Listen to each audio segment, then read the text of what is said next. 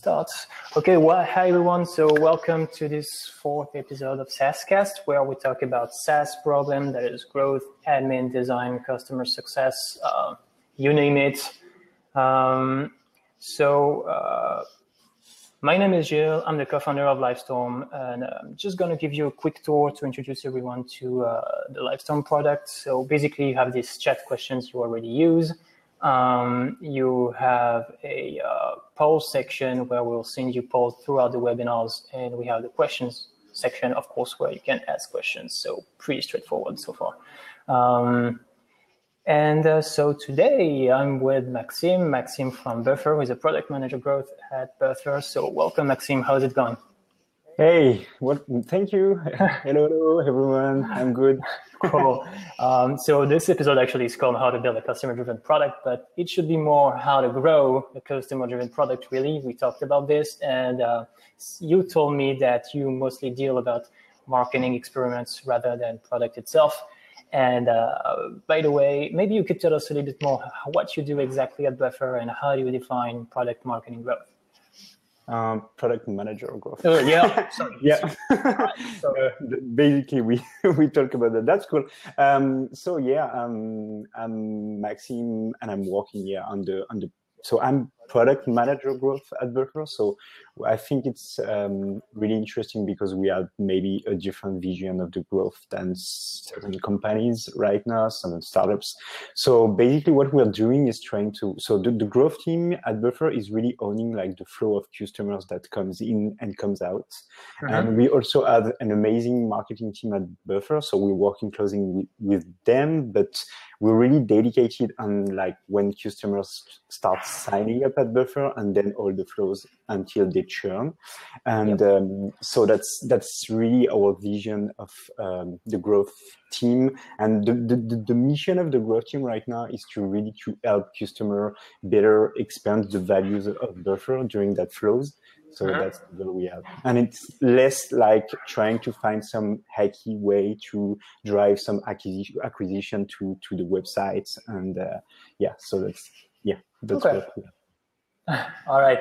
And um, so when we prepared the show, you told me that basically you guys were not doing growth hacking as we know it, all as all the blogs uh, talk about, and you do marketing at Buffer in a very special way. Uh, you do a lot of user research, and maybe you can tell me what you do exactly in terms of marketing. What's different? How you um, stands on the marketing market, and how do you uh, consider growth hacking today? Yes. Okay. Cool. So I think to understand how we're doing that is like we we need to understand the Buffer is really like um, customer oriented. So we're really trying to understand what's the customer doing with the with the apps, how they're using the apps.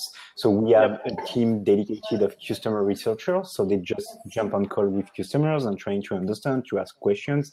And we really believe in like the um, uh, qualitative data mixed with the, the quantitative data. So we're trying to, we have a data team as well, an amazing data team. They're, they're just looking at the data, what people are mm-hmm. doing with Buffer. So to understand that, we have like more than 3 million sign up user.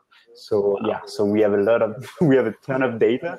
That's really amazing. And we can really jump on call literally with customers. That's pretty exciting.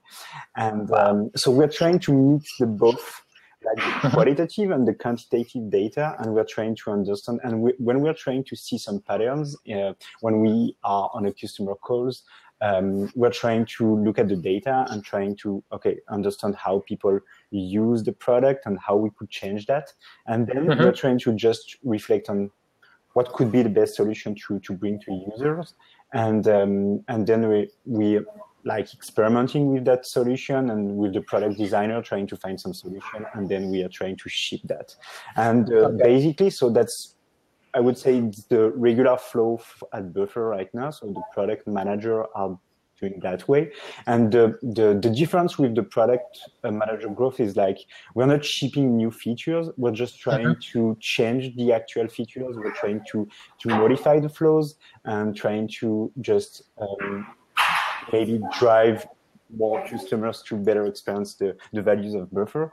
And uh-huh. um, so we are we're doing exactly the same thing. So we're we're diving into the data. We're trying to understand. We have some assumptions sometimes, like okay, we are looking at the data and we're seeing that there's a huge drop off, for example, like the first day, and we're trying to understand why and what why people are just leaving the app without like sending an update or something like that.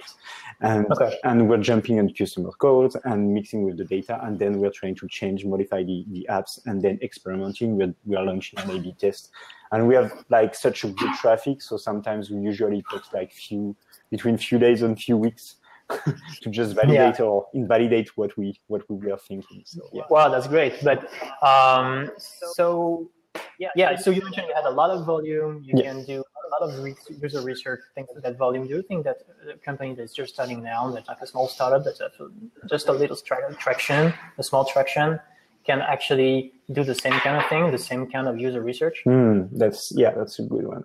Um, yeah, I, I, totally think they should do that because yeah. that's the yeah. So basically, we on every like flow we don't have such high traffic because yeah, uh, um, obviously we have this funnel, so we have like usually you have a lot of more customers at the top of your funnel and you have less customers at the bottom. So. Yep sometimes when we're just trying to iterate on some um, features at the end of the of the funnel sometimes we don't have the the very high volume but it's still very very interesting to and especially if you have low volume of data it's more mm-hmm. interesting like to dig into like calls with customers try to understand what do they want to do with your apps or maybe just trying to um, record some like your user experience log. We're using a tool called Hotjar, which is really, yeah. yeah, a lot of people are using that. It's really. I was going to ask you actually what kind of tool are you're using to do that. So Hotjar, that's cool. Um, they're actually pretty cheap, which is pretty affordable for yeah, Exactly. So that's why I think that could be really interesting for startups and small startups. And uh, but basically, the first thing you have to do is really talk with your customers and just like jump on calls because it's like less expensive than than Hotjar, that these two. But Hotjar sometimes is really mind blowing. So you just discover some things and you you have this like product mindset. You you saw your product, you know exactly how people should do, and then you discover that they actually don't do how you were yeah. thinking they were supposed to do yeah, so that's yeah, that's pretty cool. And uh, what kind of um, do you have some kind of framework when you call a, yeah. when you call a customer? How how do you proceed? Yeah, yeah, perfect. Um, so we trying to uh, use the Brian Balfour model. So in growth, so it's like so the first thing so you, you can search on Brian Balfour is really famous in growth. And um, this framework is really interesting because um, so the first thing you have to do is like looking at your funnel. So and trying to understand every steps of your of your funnel from like visitors to uh, churn, for example, and um, just trying to see where you have the main drop off um, so let's say it's like your trial conversion rate, for example, and you're going to pick up that numbers and you say, okay, in the next 40, uh, 60 days, I just want to increase that conversion rate. And um, so I'm going to work every experiment I'm going to launch. I'm going to try to, I'm going to try to just increase that. And um, then you have this uh, four steps framework is like, um, the first thing you have to do is like looking at your data. So uh, understand. So basically, the, the the trial conversion rate is like what we call the outcome, and every weeks you're going to try to come up with some ideas around uh, experiment you want to ship and all these experiments should really focus on the income it's like if your trial conversion rate is your outcome every steps that leads to increase that trial conversion rate will be your in, your income like so um, it could be um, the trial start. It could be like how many people um, start a trial from a blog post or how many people start a trial from uh, a CTA, specific CTA in your apps, or if they have uh, from the free plan or another paying plan or something like that. So you're going to try to, all this data, you're going to go a little bit deeper inside the, the, the data and you're going to try to change all this data and it's going to have an impact on your outcome, which is the trial conversion rate. Okay. So this is exactly what we're doing every week. And we just pick up some we're trying to understand the data. We are mixing that with the customer um, research data, and then we are brainstorming on some ideas. So when we have an ideas of an experiment, we're writing down um, the ideas, the impact it could have on the on the apps, and we're just trying to look at the yeah the, the flow, and um, we are looking at um, the experiment with the designer and the, the engineers and trying to understand the cost of developing that, yeah. yeah, changing that or shipping that experiment. And then we are trying to prioritize based on all those things. So we're trying to ship like the least cost with the most impact, of course. So that's exactly what you're trying to accomplish every week. so it's really like it looks like really uh, like a product management classic for the future. It's exactly the same process before marketing. Exactly. So it's like growth at Buffer is really like well thinking. It's really like a process rather than mm-hmm. just like um, key things you're trying to to do everywhere and just trying to bring some yeah some some okay cool so you have like a like a really good structure to you know structure actually your growth and stuff and you mentioned you had designer and engineers so you have like pretty um, multidisciplinary team yeah so um, like a product researcher like an engineer a data analyst and um, the, the the product designer and they might not be full times uh, dedicated to, to, the growth team. Sometimes they just yeah uh, working for other teams because yeah you have basically you have a cycle like that. So yeah, sometimes you have like a lot of experiments you want to ship, and sometimes you have less experiments. So we it's an interesting learning we had so far from the past six months I'm doing uh, growth team, dedicated growth team at Buffer mm-hmm. is like at the beginning we were really trying to like um, change a lot of things and trying to change a lot of tiny things like changing a CTA, changing a model and stuff like that. And then we really um, understood that at some point we need to have like an higher vision of the global flows and trying to better understand yeah. the user experience and making sure that uh, the, the, the global flow is like um, bring a better value for customers. So we mm-hmm. change a little bit the, the pace with the growth tribe, not trying to ship like five or 10 experiments a week, but instead like just trying to think, okay, what's the most important thing we want to change mm-hmm. and uh, maybe working on a bigger experiment and mm-hmm. trying to have a bigger impact on the, on the product. So yeah. yeah. This, this is totally something that you don't see very often in teams. I mean, in Europe, I don't think there's a lot of growth team, for example. And I know there was one in at Mention. You have one. I, I know there is one also at Segment. This is something very common. Uh, do you use all those skills sometimes to, like you said, bigger experiments, such as, for example, side products, stuff that will actually bring, uh, that will add maybe another channel of acquisition, maybe another steps of conversion, stuff like that, like bigger side product outside of buffer to, you know, uh, increase, I don't know, either acquisition or conversion and stuff like that. I'm thinking about Pablo, for yeah. example. Was Pablo like a side product at the beginning just to get another? Yeah, yeah, yeah it's a good question. So I haven't been uh, at Buffer when we first built Pablo, I think. Um, but yeah, from from from the inside of Buffer, I can say that we um, sometimes discovered some yeah some features and interesting behaviors that people would love to do. And i think that's how we came up with pablo. And um, mm-hmm. we so i think at some point it didn't make sense to have pablo inside buffer first thing. So that's why they started to have pablo outside of buffer and um, but yeah usually we, we discovered that. And um, um yeah we we're trying just to have that um, maybe trying to work on that um, outside of buffer.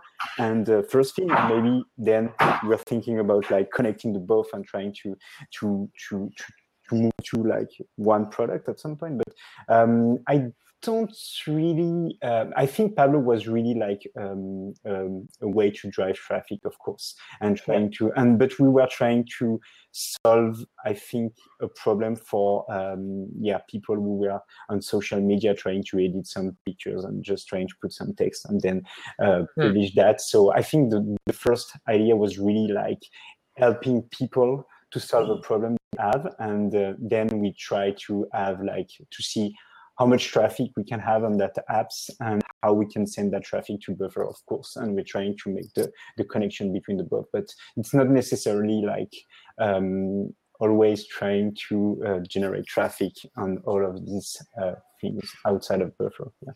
Okay, so yeah, and which was only possible because you guys did like some customer research, user research, you called actually customers. So everything you do basically is based on data, uh, whether it's product, whether it's marketing, everything is based around data. Yes, exactly. Always, we're always trying to have both side of things, like qualitative and quantitative data, and mm-hmm. we're always trying to mix the both. And every decision we're, we're taking is always, um, yeah, a mix okay. of that, that both things. So. Uh, the, the, the quality data is actually pretty interesting because you know it's not numbers it's not something you can actually count on a spreadsheet. So how do you make sense of all of these answers? Do you treat them like uh, with programmatically with an algorithm or do you do it by hand? No it's totally by hand. So i think yeah we we i think the foundation of the the customer research team at Buffer is like really the, the lean customer development uh, books written um, yeah, by um, a girl that was uh, previously at Yammers. She was PM at Yammers. And mm-hmm. um, so um, it's really the foundation of the customer research team. We are u- really using this, these frameworks to do the customer research. So we are trying to just have these four questions and we're trying to guide the interview with these four questions and to answer these four questions the main questions. And but it's very like large. And we're just trying by the end trying to uh, discover some patterns through all the calls we're doing. And when we did like 10 to 20 calls and we're seeing these patterns coming um, this is like an interesting vision. And then that's exactly where we're trying to um, um, yeah we were lagging a little bit or? Yeah yeah you were lagging just a little bit just a good okay. connection but it's okay you can go on. Okay okay, okay sorry. So then yeah when, when we saw these patterns coming um, again and again we found we we have this feeling that we found something and then we're trying to validate that we usually with data and we're trying to to to to go deeper inside that pattern. So it's like basically definitely by end we are not okay. using any algorithm to do that yeah all right. Okay but i guess it's important when you deal with this sort of things that having a human touch to actually understand what is the problem behind it or underneath the call is important and uh, yeah. we really, believe, yeah. we really believe in humans so in that. yeah. that's a good thing. Yeah. It's not something that you usually do uh, usually see in silicon valley these days so yeah. Pretty cool. Yeah. um, so yeah and Actually, uh, someone had a good question. Uh, I think it's Elric Beckman uh, saying, "What's your trial conversion rate and how much one experiment can change that number?" Actually, I had the same kind of questions. What is uh, the kind of change you can expect from one experiment? Do you have like any example in mind? Yes. So um, the most uh, important experiment. So we have to uh, so first thing we have to trial buffer. We have we have different plans. The first plan is like called the awesome plans. It's ten dollars a month. And all the plans are business plans more than 100 and um, uh, so we have the trial awesome and we have the trial business. So i'm going to speak about the, the trial business a little bit more. So yep. we we try to understand what we're um, what user were doing with the with the um, the business plan what was the features they were really interested by. So the first thing was like we discovered that we're offering like more profile to connect. So they usually upgrade to business because of the number of profile. They usually connect because of the number of slots in the queues. They usually um, upgrade because of the team members features. So basically, you can share your uh, social media profile with your team members, and that's the main um, business features and also the, the analytics. So um, when we look at the at the data, we found that um, people who were like adding team members had like 30% more chance to convert at the end of the trial than the people who never had any team members. The same thing for the profile and the same thing for, um, and a little bit more for the, for the analytics, I think, so the top post. Mm-hmm. And so we try to several different experiments and sometimes, so the first thing is like, you're to ship a lot of experiments, they're to fail so you, are not going to have an impact on your trial conversion rate. That's the first thing. You, you need to be prepared of that because you're failing, failing, failing. And sometimes it's hard because you're trying to think about everything and you're constantly failing. But you need to fail forward. It means that you, you always need to come up with an experiment and uh, trying to, to understand if you fail, you're going to learn mm-hmm. something. And if you succeed, you're going to learn something. So that's cool.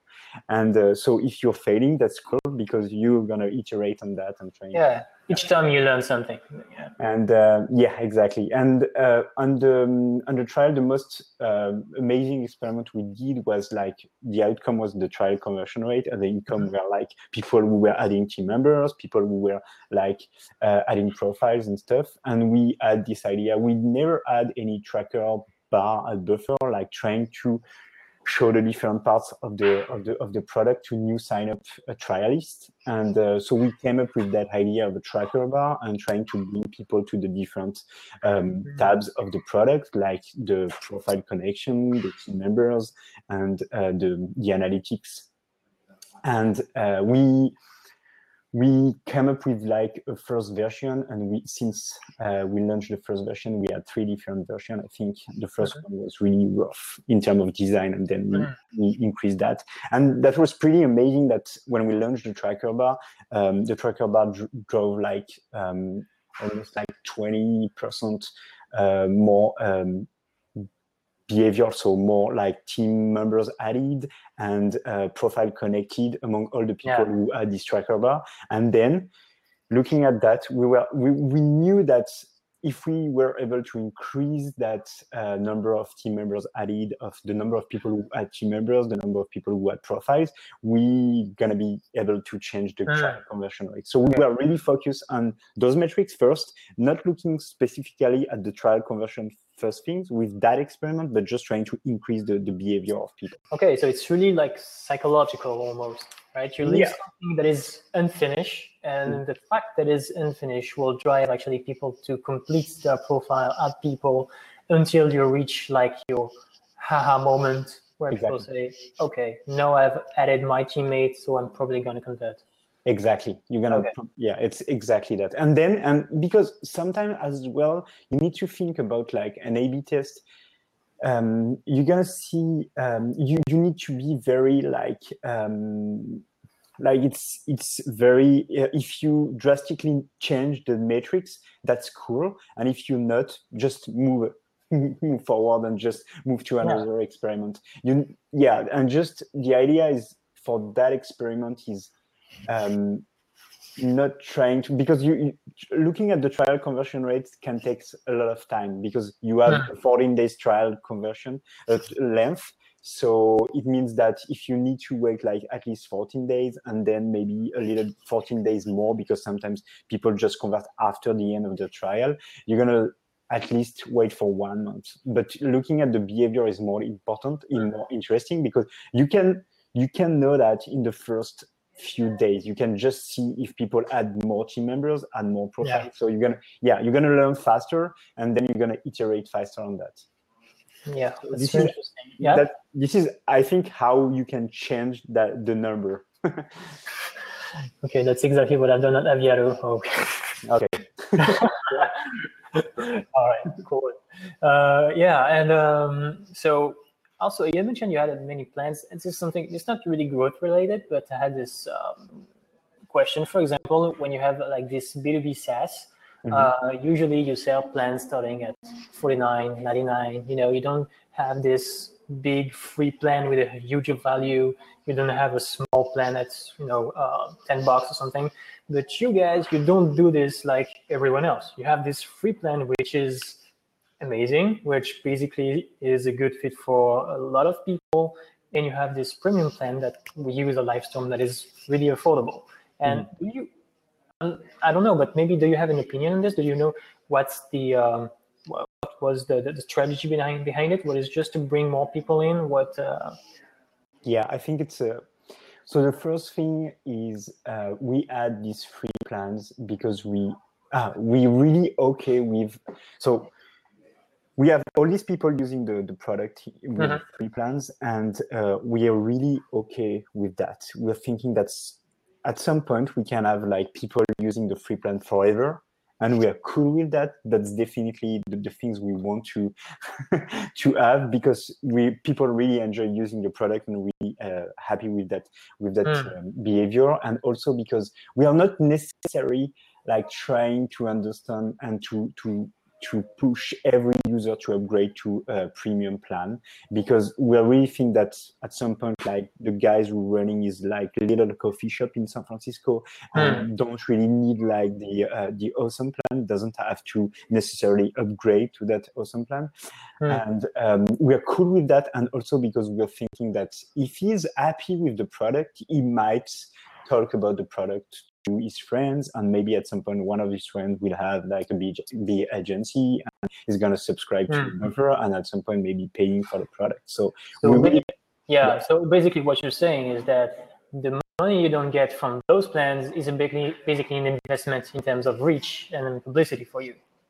Yeah it's like a community. So we're tr- really trying to build this community and and it's also like um, a, a big like reservoir of like um, leads at some point because usually you see people like signing up in the individual plan which is the free plan and just using the product for a few days and then upgrading to the to the to the awesome plan and then um, after a couple of weeks months sometime upgrading to the business plan. So that's really like um, a path and we want to yeah to have this path in mind. So i think having the free plan is really awesome for for for buffer right now so. Yeah yeah. I mean it's very uncommon. It's just something that i really never really got uh, with buffer. I was like how those guys actually make so much money so big just selling and it was you know just a free plan that is perfect for me. Then i started using life with livestorm and i was like okay now i get the idea. I know why people actually convert but it's really really uncommon to see that. Um, and um, and so yeah sure yeah ahead. no no sorry. And it's just because you you use it for yourself for free. And then yeah. you when you had your yeah your business you you yeah automatically thought about like buffer. Okay i'm gonna use buffer for my business. So that's exactly yeah, the kind of mindset we we're trying to have with the free plan so okay cool. Is this something that you would recommend for not any business of course but for some business if they have uh, non like a low cost infrastructure maybe or maybe i don't know how to think about it but do you recommend for business mostly in b2b to re- reuse that strategy for their own product mm-hmm. what will be the parameters to take into account so I think it really depends on the type of business and the type of your customers you're trying to to target.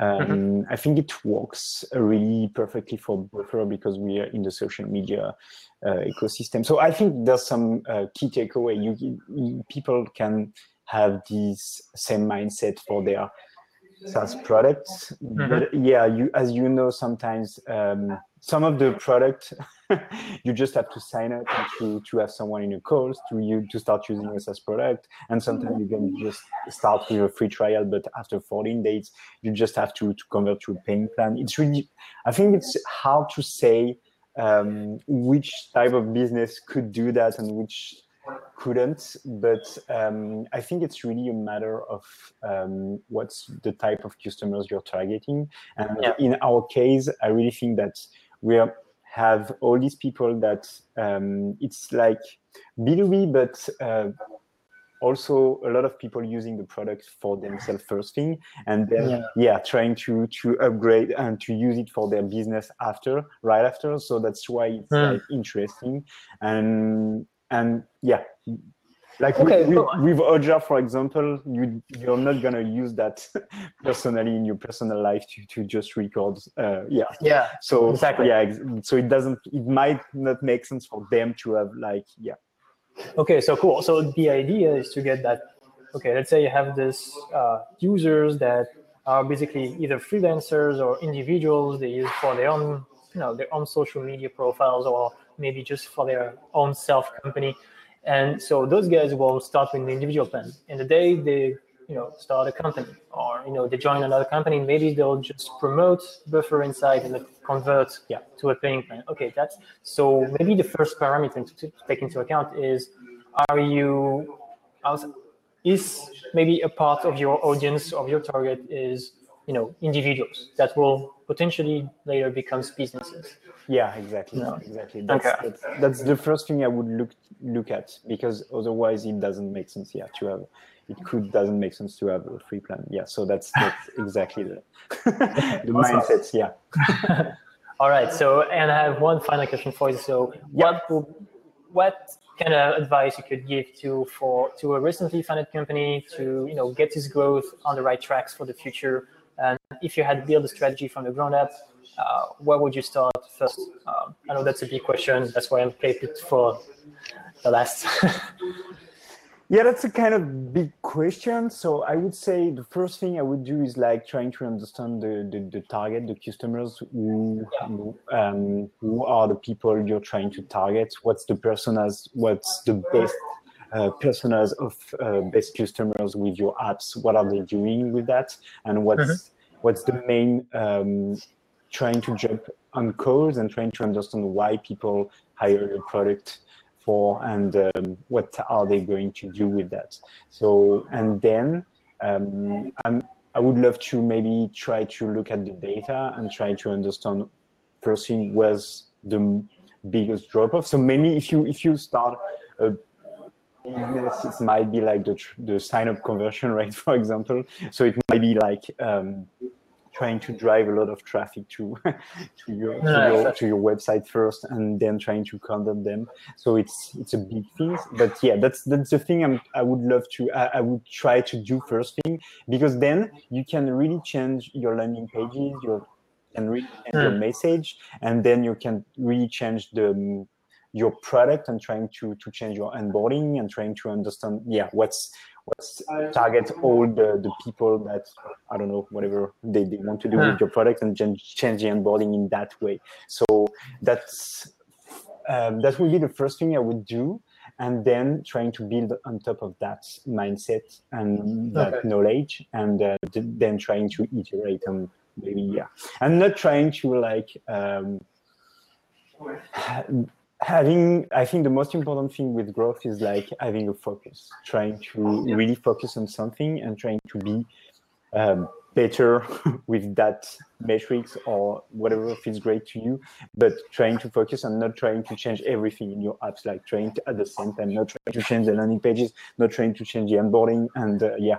So yeah keep it focused. Yeah. so what what would be a good number of experiments let's say per week or per month you know just to keep that focus first. Yeah that's that's a good thing. So i think the actual mindset is uh, the, the, the, actual like knowledge of growth is like i think one of the recommendations from from brian balfour ethan shah the, the the the guys that are amazing with growth right now is like they just say you need to ship a lot of experiment by week to have this uh, mindset of growth and trying to yeah to organize the team and stuff. So that's what we did in the past. But i think you don't need necessarily to be driven by uh, a number of certain number of experiment by week. So what we did first thing for the first two months, we are trying to ship like five experiment a week.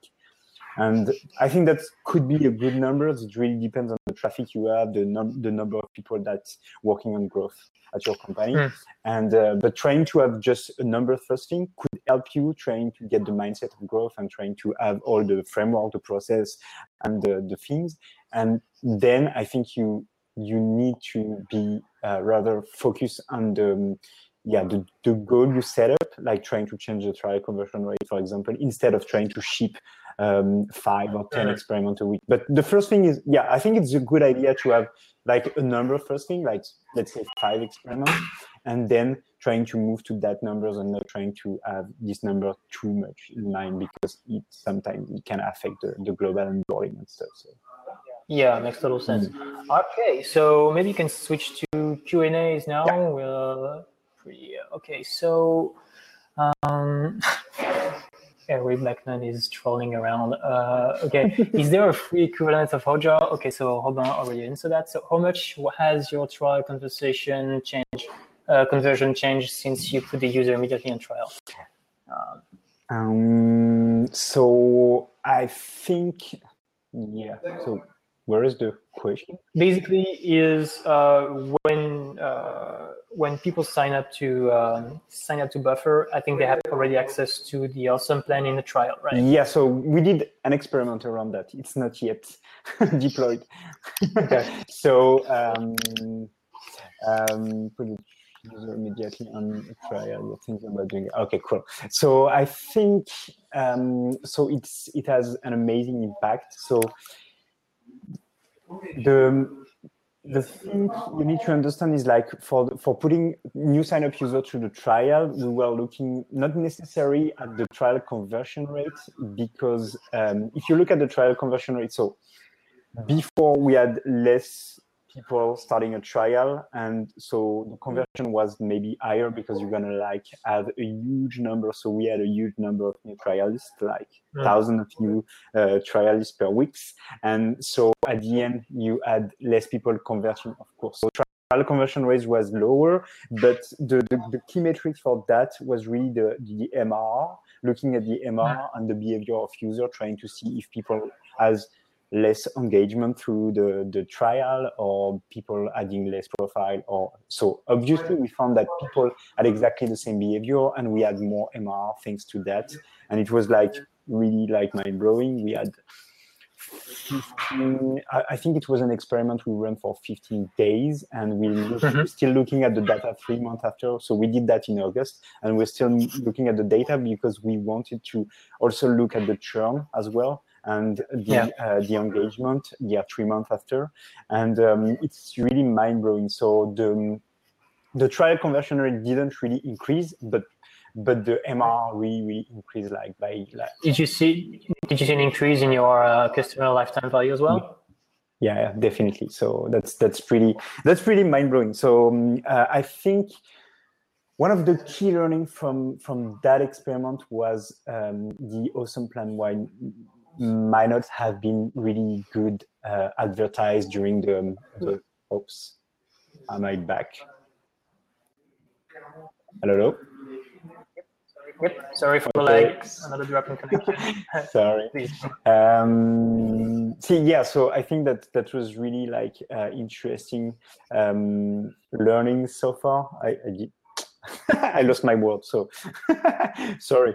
Um, but yeah, yeah, I think we, we really changed the. So the, the, the most interesting thing is like we really changed the the um, the engagement during the, the, the the trial, and we really changed the number of upgrades, the number of people who were um, paying for the product for the awesome plan at the end, and we add more people. Like also, we found an interesting path is like um, people upgrade like um, to the awesome plan and we add more people upgrading to the business plan at the end three months after. So it's really like that's yeah that's we were like a little bit scared about maybe like um, having more people on the awesome plan and less on the business plan but finally we found that more people were upgrading so they have a quicker that's, understanding of the buffer value. So that's that's yeah. the yeah. Yeah, exactly. That's what I'm going to say. Yeah, they have that value of the awesome plan directly. That is, you bypass one step and it goes right mm, to yes. business plan. Yeah. That makes total sense. Okay, cool. Uh, if no one else has questions, maybe you can call it a day. And uh, well, thank you, Maxime. yeah, thank you. uh, that was really cool. Thank you so much. Yeah, yeah, yeah. A lot of insights, a lot of good insights here. So yeah. So thank you everyone for coming and. Um, so next next guest will be probably at the end of uh, end of October with uh, Matt Kudu, oh. and we'll talk about sales and we'll talk about some API stuff. So really tech products, so really cool. So thank you, Maxim, again, and uh, see Bye-bye. you guys. Uh, Cheers.